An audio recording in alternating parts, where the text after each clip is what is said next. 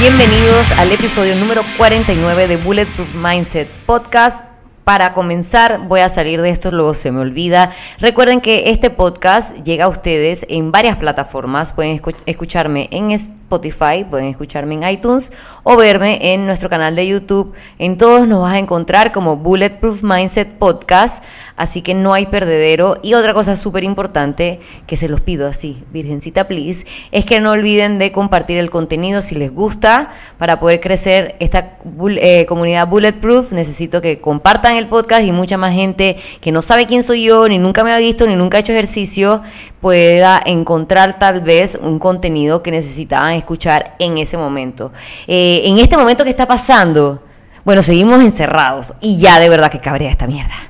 Cabrea, cabrea, es de que veo gente que está en la playa en mi Instagram, no entiendo cómo llegaron allá, si se supone que hay como unos cercos y unas cosas, mientras yo estoy aquí pasando mis fines de semana viendo UFC y NFL, lo cual está fantástico. Siempre me ha gustado ver NFL y ocasionalmente veía UFC, pero ahora básicamente es mi único opción de entretenimiento y eh, cuando uno no tiene muchas opciones se cabrea de que nada más tiene la uniopción. Entonces digo, qué alegría que ha habido buenos eventos y que el señor Brady, que no es mi jugador favorito, yo no tengo sticker de semana en mi carro, jamás lo voy a pegar, estoy harta de verle la cara, pero tengo que decir que es como una pequeña esperanza para todos nosotros los atletas viejitos, de que tal vez a los cuarenta y pico no vamos a estar vueltos una chancleta. Obviamente yo no gano los millones que gana Brady y yo no tengo su vaina de, de, criolización que probablemente él tiene, o yo tampoco soy Illuminati ni nada de eso, pero me da algo de esperanza ver al señor Brady llegando una vez más al Super Bowl.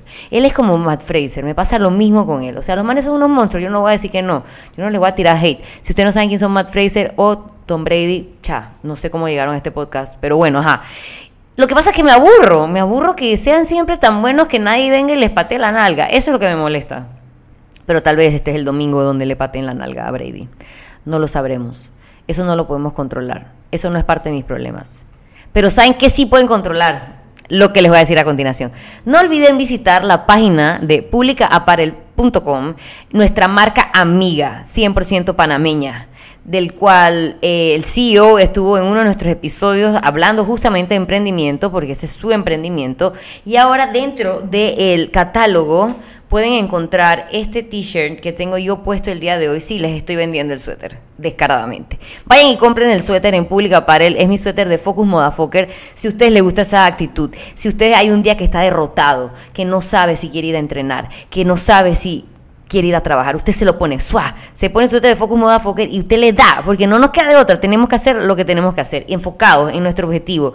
Si quieres estar buenón, tienes que entrenar. Si quieres tener cuadritos, tienes que comer bien. Así que usted, si es de esos, se compra su suéter de Focus Moda Fokker, apoya al emprendimiento de nuestro querido amigo Alejo y hacemos que esta comunidad vaya creciendo poco a poco.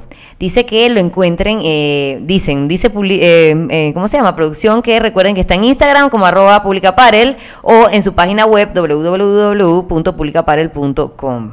Seguramente espero que, a diferencia de los juegos cartoon que no puso, ponga acá, a mí, alguna de estas manos, la página web. Bien, señores, pero no les vine a hacer un podcast de vender, ni de hablar de Brady, ni de Matt Fraser, de ninguno de ellos. Vine a hablar de un tema que nos toca a cada uno. Básicamente, eh, le, dije a producción que empezáramos este episodio con una cancioncita para empezar distinto. Obviamente tenemos un nuevo pon rock que abre nuestro podcast, pero una cancioncita que dice así.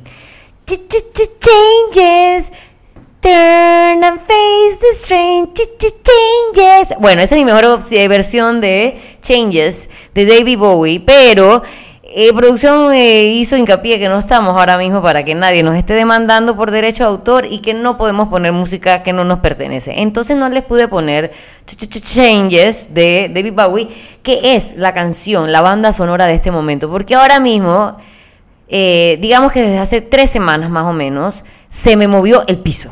Así como dicen, hey, se me movió el piso porque eh, el lugar donde había estado trabajando, donde además entrenaba, donde hacía básicamente todo, o sea, cuando no estaba en mi casa, estaba ahí. Se fue al infierno, puf, quebró. Entonces, yo tuve que agarrar mi mulele y largarme, pero ese irme eh, implicaba que yo tenía que cambiar otra vez más mi rutina de vida. Ya durante el 2020 estuvimos mes a mes obligados a cambiar cómo trabajábamos, cómo entrenábamos, cómo descansábamos, cómo nos divertíamos, a quién veíamos, a quién no veíamos. Y literalmente el 2020, creía, creo que esto ya lo he mencionado en el podcast, fue un año donde era un cambio versus otro cambio, otro cambio. Y ajá, qué cool, me di cuenta que uno tiene buena capacidad para cambiar y adaptarse si le mete empeño, pero vuelve la vaina ahora otro cambio súper radical. Para mí implica, ha implicado tener que tomar decisiones importantes ha implicado tener que hacer nuevas rutinas, porque si ya no voy a entrenar al mismo lugar, ya no me puedo parar a la misma hora, ya no puedo eh, calcular que me toma X tiempo ir y venir de ese lugar, cosas muy importantes para alguien tan cuadriculado como yo, tener todos esos pequeños detalles como bien estructurados para que el día sea eh, fluido. Eso es para alguien muy, muy cuadriculado y realmente para cualquier persona, tú tienes ya como estructura de día y si eso te lo cambian, tú, empiezan a pasar cosas como, empiezas a generar ansiedad, se te olvidan cosas importantes porque tienes mil vainas en la cabeza, eh, cambios de horarios hacen que cambies tu, eh, tu calidad de sueño, de descanso. Si estás ansioso no descansas igual, si no descansas igual no entrenas igual, si no entrenas igual no puedes comer igual. Y así era una cosa tras la otra, tras la otra, tras la otra. Y me pareció muy importante hablar de por qué nos cuesta tanto cambiar. Porque estas tres semanas han sido mega estresantes para mí. Yo no sé si usted me lo han notado y mis ojeras han ido cambiando también. Mi pelo tal vez se me haya caído un poquito, pero he estado durmiendo súper mal, cosa que nunca me pasaba. Así que digamos que han sido tres semanas de tantos cambios que obviamente han tenido como mucha repercusión en mi vida. Entonces justo de eso quiero hablar, de por qué nos cuesta tanto cambiar. Porque digo, si fuera fácil cambiar, no habría drogadicto, no habría gente gorda, no habría gente que mona, no habría, ¿sabes? Todos esos problemas que solamente requieren unos pequeños cambios conductuales que se harían así de rápido, pero que no son así de fácil. Entonces, vamos a hablar del cambio y por qué nos cuesta tanto. Ese es el tema del episodio número 49 de Bulletproof Mindset. Entonces, ¿por qué es tan difícil cambiar? Mierda, porque no es solamente que ah, quiero cambiar. A nivel neurológico, hay cosas que juegan un rol importante que tú literalmente no puedes controlar tan fácil. Cuando, uy, uy, uy, el cerebro tiene como una biblioteca de información, ¿verdad? De lo que ya aprendió, de lo que ya conoce, de lo que ya sabe cómo hacer. Y cuando tú le quieres venir a meter otra vaina, es más, dije, amigo, esto no es lo que ya yo conozco, esto no es lo que ya yo sé. Por ejemplo, si tú siempre has estado trabajando con la misma gente, pues en tu grupo de trabajo, algunos te caerán mal, otros te caerán mal, pero ya tú sabías cómo era esa movida. Y de repente que este ya no es tu grupo de trabajo, te voy a cambiar a otra gente Focop. Y en vez de pensar que tal vez te traigan mejores personas para trabajar, tu cerebro ya sabe cómo trabaja Juancho, ya tu cerebro sabe que eh, Pedrito eh, habla demasiado y ya sabe que la man que resuelve todo es fulana y si te vienen a cambiar eso, eh, man, dije, what the fuck is going on? A nivel de la corteza cerebral se activa, eh, digamos, la parte prefrontal del cerebro. Ojalá que todo es neuro, una cuenta súper cool, arroba todo es neuro. Esté muy orgullosa de este intro de este programa.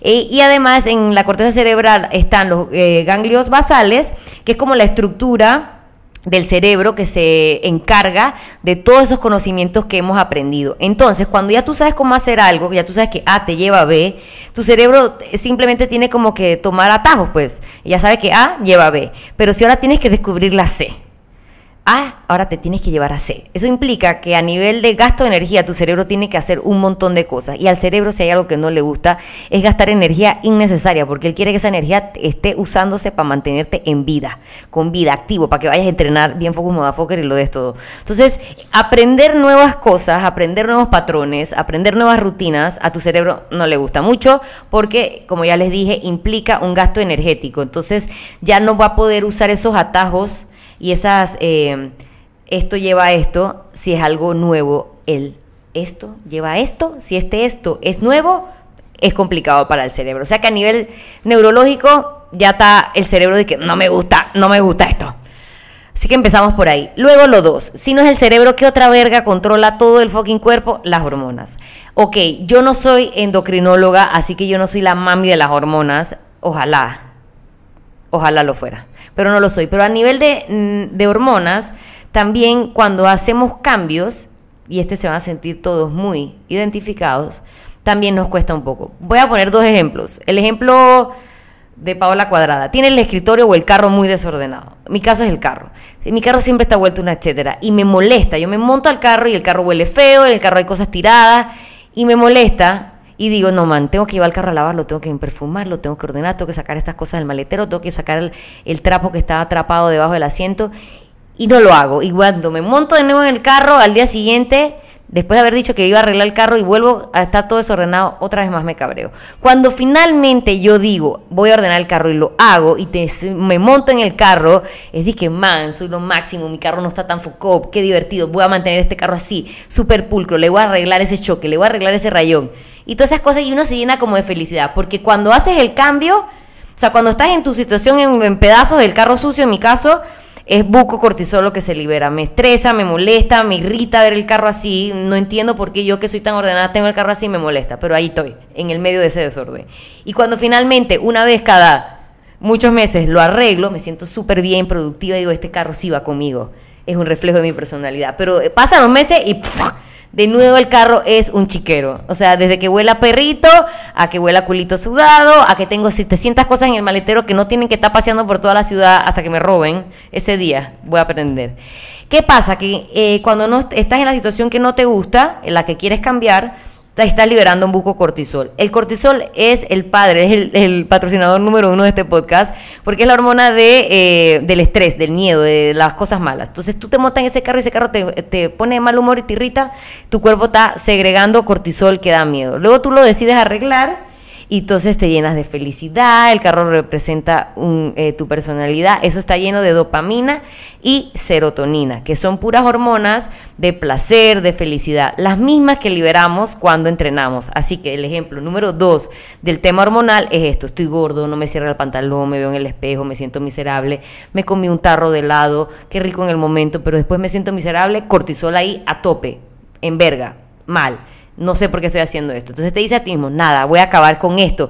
2021 iniciando, voy a escribirle a la entrenadora para que me para que me haga mi plan, voy a ir a la nutricionista, voy a botar las galletas, voy a comprar ropa nueva, todo. Y el primer día maravilloso, hiciste ejercicio, comiste brócoli, te pusiste tu ropa nueva de entrenamiento y entrenaste y fuiste feliz. Segunda semana, tal vez más o menos. Tercera semana, todo se derrumbó. ¿Por qué? Vamos de nuevo, el, cuerpo no le gusta gastar energía. Entonces, cuando ya tú vienes acostumbrado a, una misma, a un mismo comportamiento que genera X hormona, vamos a decir que está generando cortisol, tu escritorio desordenado, tu carro sucio, tu gordura o lo que sea, has estado eh, liberando cortisol. Tu cuerpo está acostumbrado a esa respuesta. Cuando tú haces el cambio, que ah, efectivamente te sientes bien al inicio porque estás generando esas otras hormonas de felicidad o de placer como la dopamina y la serotonina, tu cuerpo se siente bien porque eso es lo que causan esas hormonas, pero no está acostumbrado a recibir. Entonces imaginemos que la hormona se libera y tiene que haber un receptor, una cajita, algo donde esa hormona tiene que ir depositada y no hay. Entonces el cuerpo ahora tiene que empezar a, trabajar en crear nuevos receptores para esas nuevas endorfinas que han generado tu nuevo comportamiento. Entonces, una vez más, eso es trabajo para el cuerpo.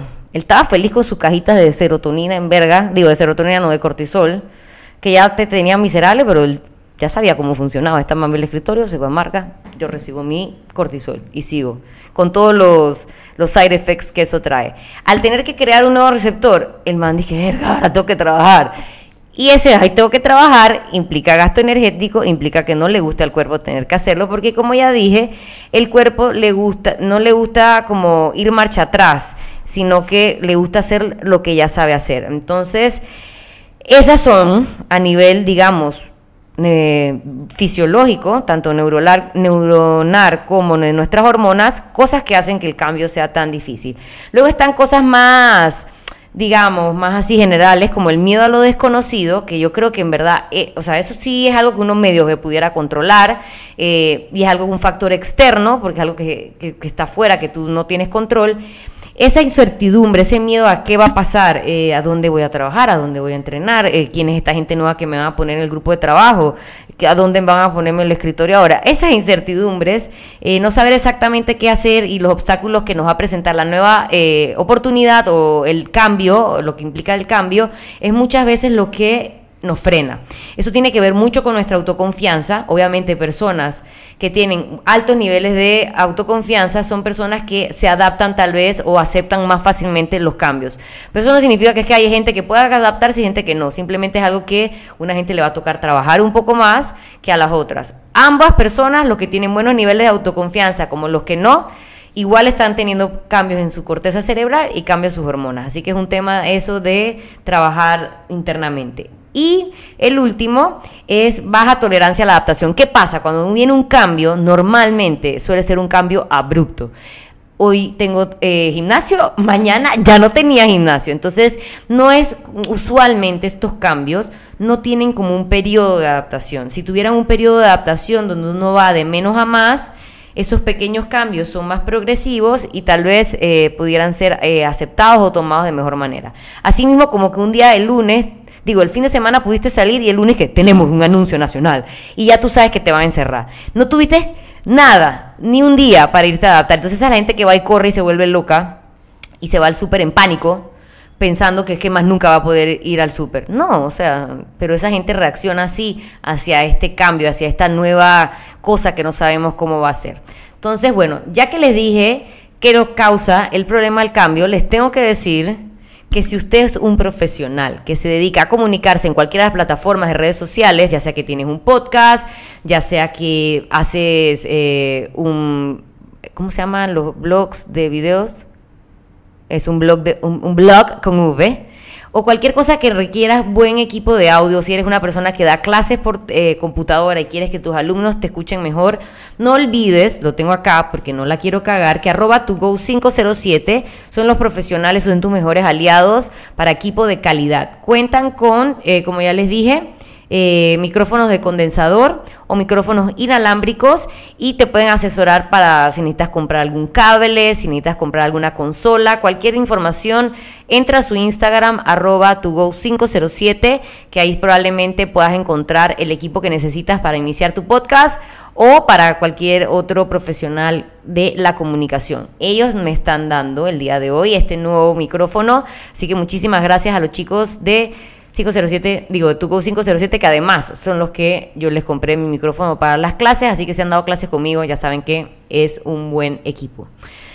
Eso sería todo de la primera parte del podcast. Obviamente, cuanto más estudiemos algo, o sea, cuanto más sepamos de algo, vamos a estar más preparados para enfrentarnos a ese algo. Entonces, cuanto más sepamos de lo difícil que es hacer cambios y que entendamos por qué es difícil, hay más posibilidades y cuando nos toque cambiar tengamos más herramientas para sacarnos el dedo. Entonces, eh, ¿cuáles consejos yo les puedo dar? Enumeré algunos, voy a estar viendo bastante la computadora porque no quiero que se me olvide ningún detalle de lo que apunté eh, para pues superar los cambios de las primeras, ¿se acuerdan de las de las hormonas y, y de la corteza cerebral? Con la corteza cerebral, amigo, no hay mucho que hacer.